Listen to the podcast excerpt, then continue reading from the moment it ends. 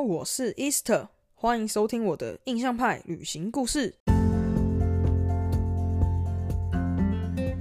大家好，我是 Easter，现在在澳洲打工度假中。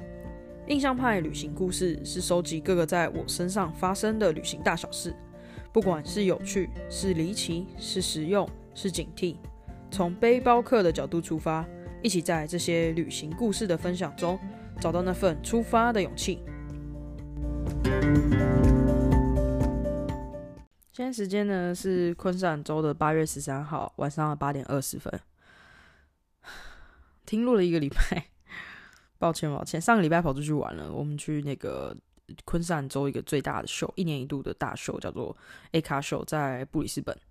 市区。然后我们就下班的时候开车四个小时 杀去布里斯本，然后礼拜六玩了一整天，然后礼拜天再开四个小时的车回来，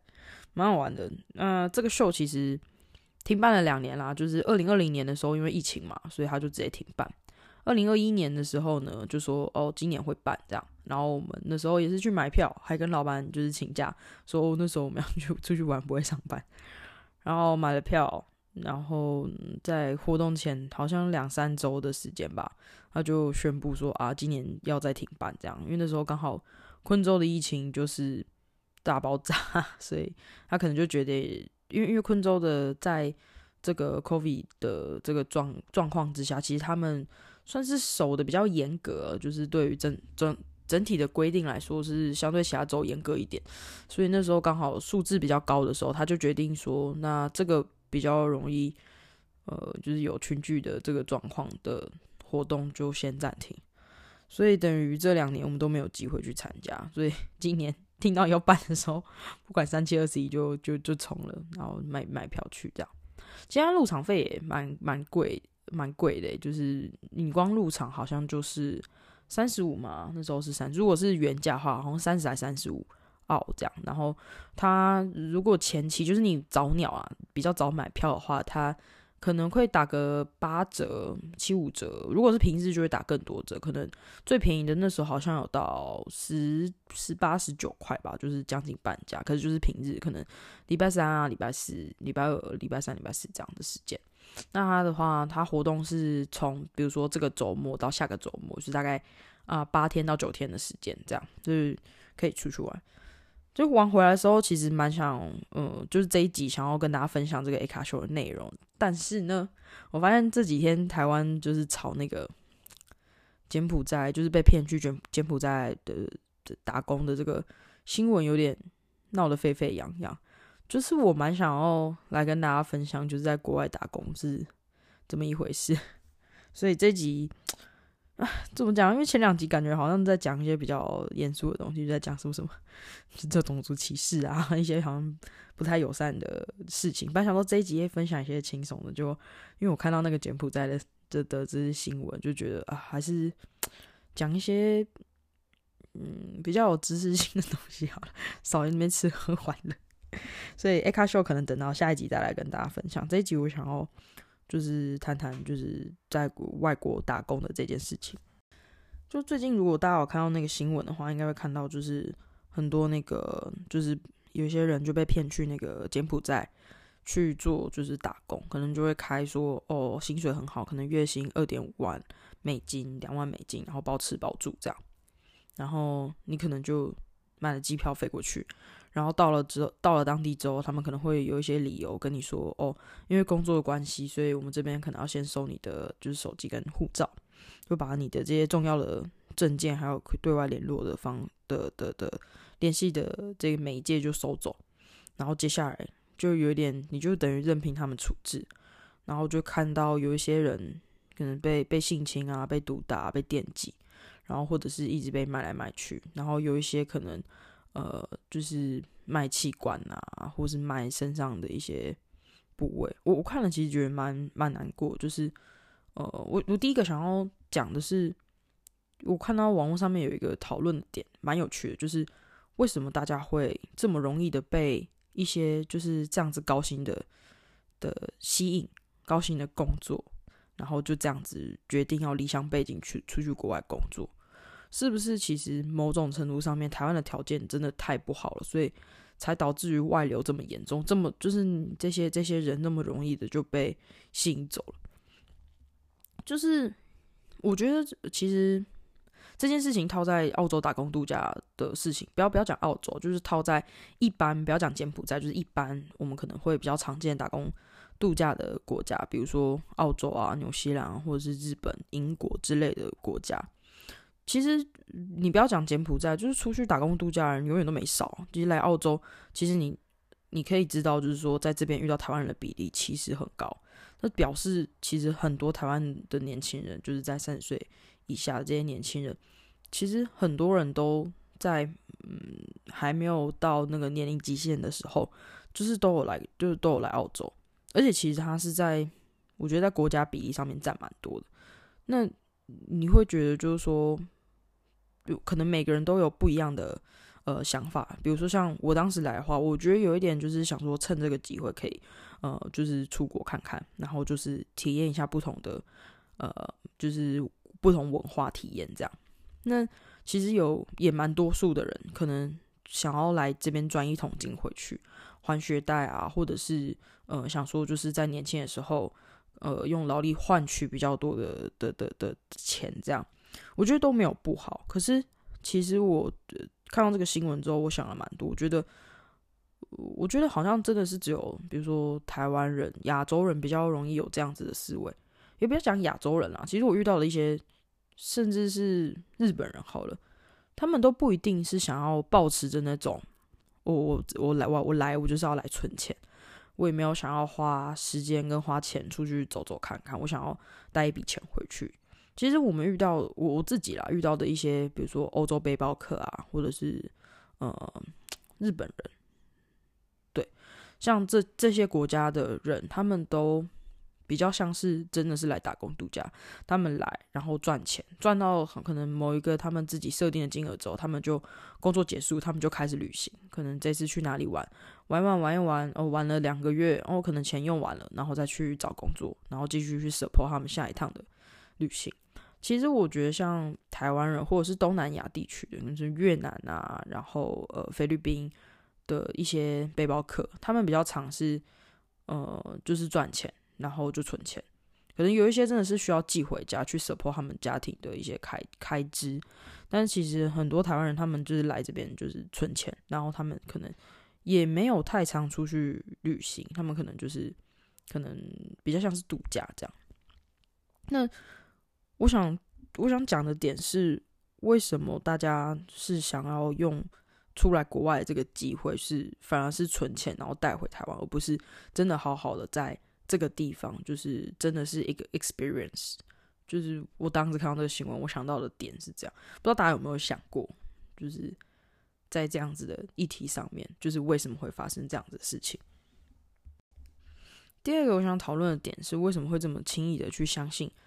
国外的，就是这么高薪的工作，然后为什么你会觉得他开这么高的条件，然后却什么事情都没有，什么能力都没有要求你，然后你就可以得到，比如说，好，我听到的是，可能一个月二点五万美金，一个月二点五万美金是多少台币啊？七八万，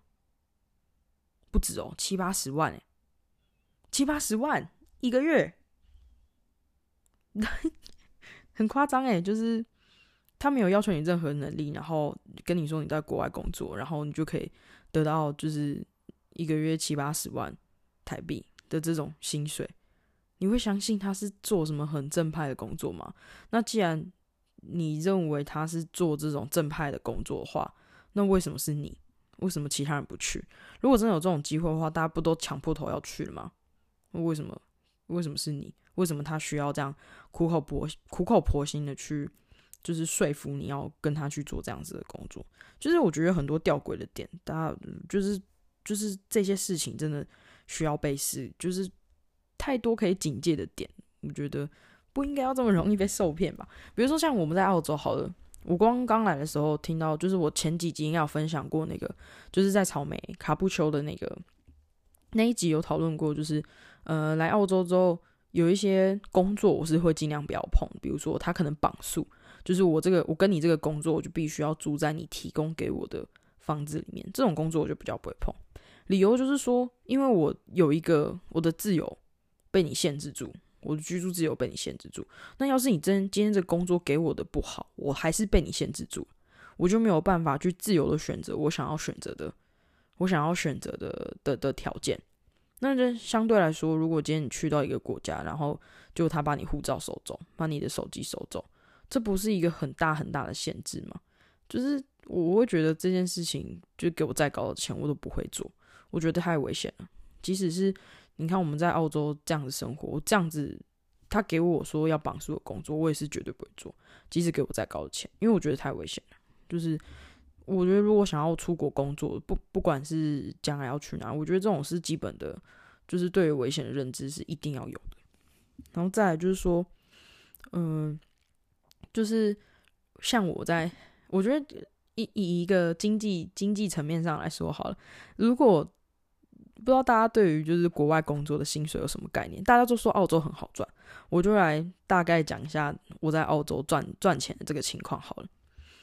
如果以比较不好的状况上来说，就是偏普通的状况，澳洲现在时薪已经涨到呃二十六点多，就是基本时薪。那基本时薪怎么算呢？就是你会有一个 base rate，就是澳洲政府给你的基本薪水。但因为我们大部分，但是因为他这边的工作有分 full time、part time 跟 K 九，我们这种背包客通常都是 K 九。K 九意思是说，他没有任何的法条去保障你的工作权。也就是说，老板今天要把你 f 掉，他可以今天上班的时候就跟你说：“你今天我今天不让你上班，请直接请你回家。”你即使人已经到工作的场场合。他就一句话，他就可以请你回家，然后你没有任何，你没有任何的法规是会在你这边，因为你就是 K 九，没有任何的法律会保障你今天被 f 掉这件事情。可是相对来说，就是呃，他会给你二十五 percent 的这个这个 bonus，就是说，因为你没有被这些法条跟福利保障，所以我给你比较多的钱。所以我们的就我们的 K 九。的薪水就是会以这个 base rate 再加上二十五 percent 这个 bonus，所以就会比一般的 full time 或者是 part time 薪水再好一点。所以我们现在的薪水是二十六块多，就是这个 K 九的基本薪水。好，那假设以二十六块多来算的话，你做一个实薪的工作，大概一周四十个小时，一到五，一天八小时，六日让你休息，一天四十个，一周四十个小时，就大约是呃澳币大概一千出头。可是你还要扣税，澳洲这边的背包客税制的话，税率大概是十五 percent，他们在发薪水的时候先帮你预扣，所以其实扣完差不多剩九百多，甚至一千块都不到。九百多现在换算台币的话，其实也就差不多两万。那我以澳币来算，如果你今天九百多，然后你还要扣你的房租跟开销，省一点点的话，我用两百块去算就好了。就是你一周起码要花两百块，两百块是在一个你。住没有住到很贵，你有最好是有自己的车，或者是付车资也没关系，好付车资好了。然后你的饮食就是都吃自己煮，你可能一个礼拜可以有一天是吃麦当劳，就是外食，但是一餐不可以超过三十块，可能二十几块可以接受。这样子的情况之下，我觉得一个礼拜开销两百块还还算过得去。那这样你就剩大概七百多左右，可是七百多是。你不能发生任何的其他的情况，比如说你不能出去玩，你不能生病，或者是你有自己的车，然后不能有问题，不能说今天哪里东西故障，你需要去换，然后就是一切是很正常的情况之下，你一周的盈余可以有七百块，七就算七百块抓整数，七百块就好了。然后你这七百块呢，我说这是一一周嘛，一周去乘以四周就好，一个月算十天，七十二十八，你一个月。会有两千八澳，那合台币是多少呢？是五万六，这算是很基本的情况之下，就是你一一个月可以存到五万六。但是我刚刚讲的是钱的部分，那工作内容呢？我在现在这份工作之前，我在塔斯的一个机油厂工作，那工作就是我刚好换算下来的钱，跟我刚刚说的那个钱差不多。就是差不多是用这种计距去算，然后一周也差不多四十个小时，赚到的钱差不多也是那样。我那时候的开销也差不多是那样，可能再高一点点，因为那时候油价很贵，所以再高一点点。所以我差不多一周可以存个大概七百块上下，可能再少一点点。但我那时候工作在做什么？我那时候在挂机耶，就是你你可以想象，就是那种菜市场那种挂在那个肉摊肉贩上面那种整只的鸡，它去头，然后去脚，就是说它脖子以上是没有头的，然后呃，就是那叫什么鸡腿啊，底下那一段就是鸡爪那部分也是被砍掉，然后毛巾取好了，它就会从生产线上面掉下来，然后你就要把那个鸡挂在一个钩子上面，那个钩子是拿来称重。他会称说这只鸡是几公斤，可能一点五、一点六、一点七，他才会去去称那个重量，然后把这些鸡吊到正确的正确的位置。这样，我那时候的工作是每天在挂鸡，那一只鸡可能一点五、一点六公斤，听起来好像嗯还好吧，但它速度开的很快的时候，你你就会很累，而且你一天起码要挂大概两千、一千多到两千只鸡。然后你就一直挂，一直挂，一直挂，一直挂，一天八小时，你就挂八小时的鸡。然后它这中间可能只会让你休两次休息时间，一次二十分钟跟一次三十分钟。然后你一天就上八个小时，听起来是不是有点没感觉？其实我觉得对台湾人来讲，这个好像没什么感觉，因为毕竟大家平常不会去做这么就是劳力活的工作。可是其实我我那时候我做这份工作的时候，我已经在澳洲两年多了。我跟你说，我觉得在机油厂工作是我做过，嗯，算辛苦，但是也不算是最辛苦的工作。可是即使是这样，我还是觉得体力消耗很大。而且我做这样子的工作，我一个月能存到钱大概就台币五万多块。那你你 现在回想一下，他没有跟你讲任何可能工作会很辛苦，可能会。伤到呃腰啊手啊的一些地方，然后没有要求你任何的能力，语言能力或者是其他的一些就是软实力、硬实力的部分，没有要求你任何的证照或者是有什么相关背景的工作，可是他却可以开给你那么高的薪水，这不是很奇怪的一件事情吗？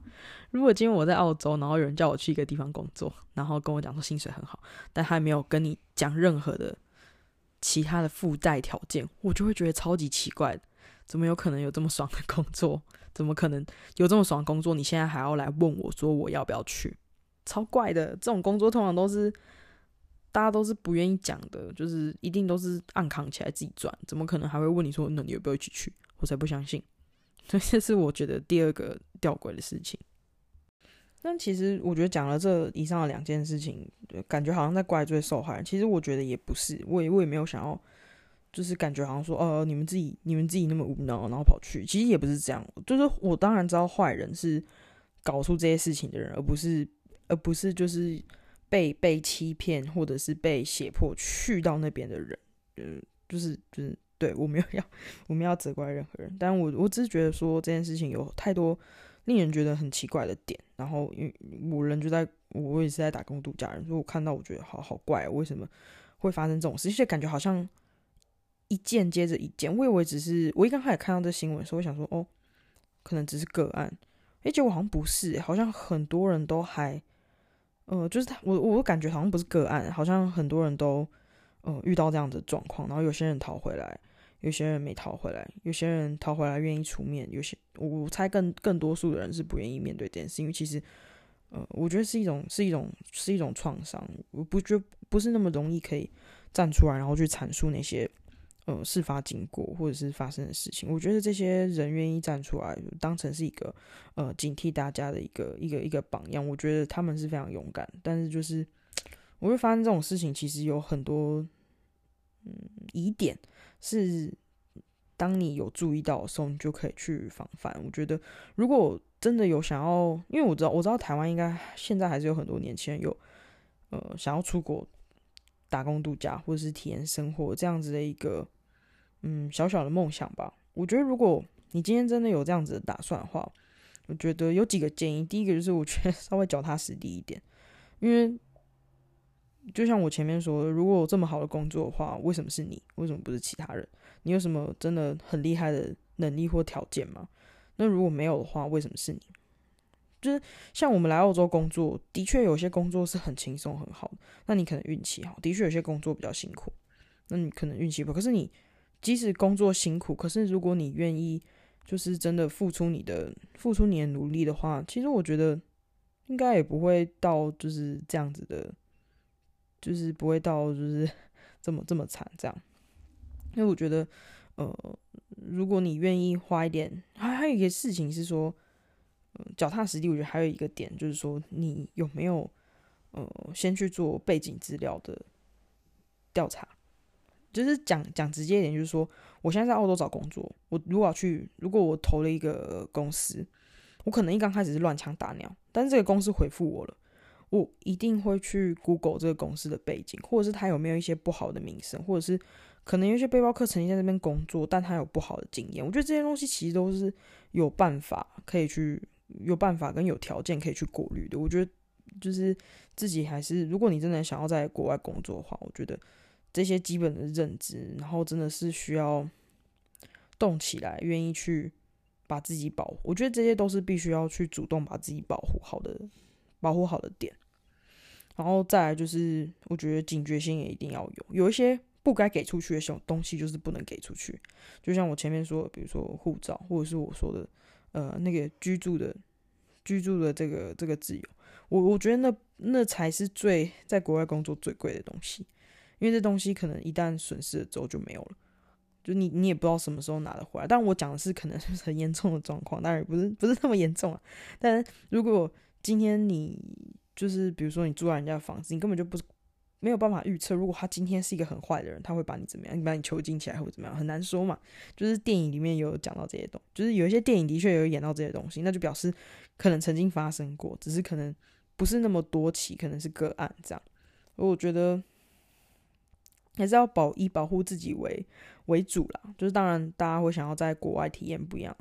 不一样的的 experience，或者是你想要在国外赚比较多的钱。我觉得也都没有不对，但是就是真的要以保护自己为为为，就是 priority。我觉得这很重要。哎，抱歉讲那么多，又是 很沉重的一个一个主题。但我觉得，嗯，不知道，我是觉得这些事情是有方法可以去可以去可以去避掉。所以就是这是我自己在澳洲生存生存生存的一些呃方法或者是手段，然后。希望可以嗯帮到一些，如果大家有就是现在在听的呃听众朋友，我有我有听众朋友嘛，可能很少，但是就是一一些如果之后想要计划去国外打工、打工度假、打工存钱都好的这样子计划的人，我觉得真的对自己的一些呃人身安全要有一些危机意识跟基本认知，就是是有办法就要。很清楚的跟自己说，是有办法可以避掉的，一定会有蛛丝马迹，然后一定要在，反正一定要无无论如何，在国外一定要好好的保护自己，好不好？好了，这集有点沉重，到这边先先到这边结束好了。下一集我就要好好来讲 A 卡，修讲一些比较轻松的，讲一些轻松的内容，好不好？不然好可怕，感觉好像都都是一些危险或不开心的事情。好了，那这集就这样子啦，我们下一集再见。See you down the road. Bye.